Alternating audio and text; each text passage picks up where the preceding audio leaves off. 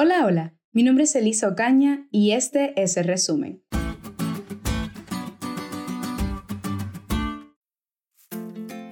En la lección de esta semana comenzamos a estudiar el capítulo 4 de la carta a los Efesios. Aquí, Pablo hace un llamado especial a la unidad de la iglesia y para esto utiliza la metáfora del cuerpo que ya había implementado anteriormente en la carta a los romanos y en la primera carta a los corintios. Cristo es ahora la cabeza del cuerpo y nosotros conformamos dicho cuerpo, donde cada uno juega un papel importante y contribuye a la unificación y al crecimiento de la iglesia. Lo más triste que puede suceder es que exista división en la iglesia. Una iglesia dividida, llena de conflictos y discordias, no podrá crecer jamás. Y sin duda es una iglesia que deshonra la imagen de Cristo delante del mundo.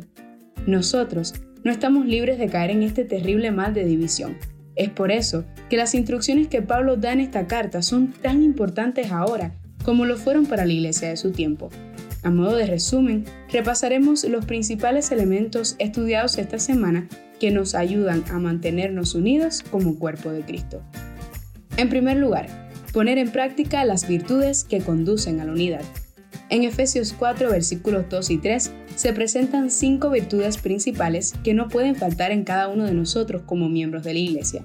Estas son la humildad, la amabilidad, la paciencia, el amor y la paz.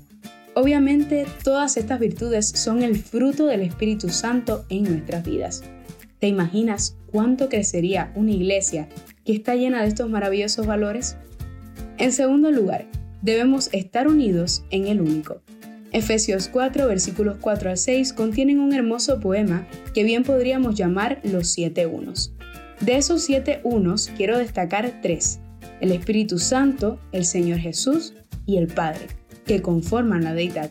Son tres personas diferentes, pero que viven y actúan en perfecta unidad con un mismo propósito, y así deberíamos actuar nosotros. Tenemos un mismo Dios y además agregando los otros cuatro unos que menciona Pablo, un mismo cuerpo, es decir, la iglesia, una misma esperanza, una misma fe, es decir, nuestro credo o sistema de creencias, y un mismo bautismo, por inmersión como Jesús.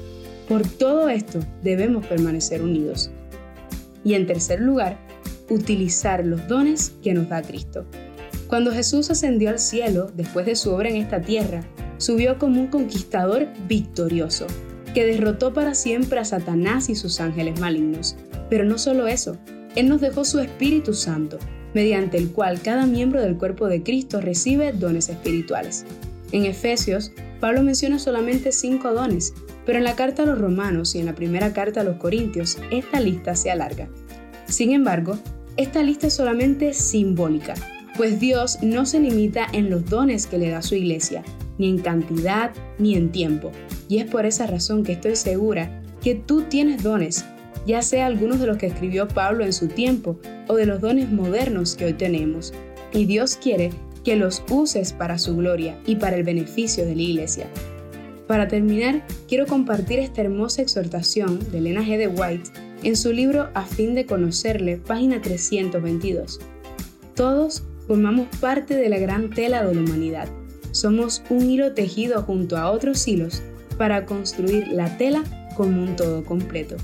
Sed hilos de Dios para realizar sus designios.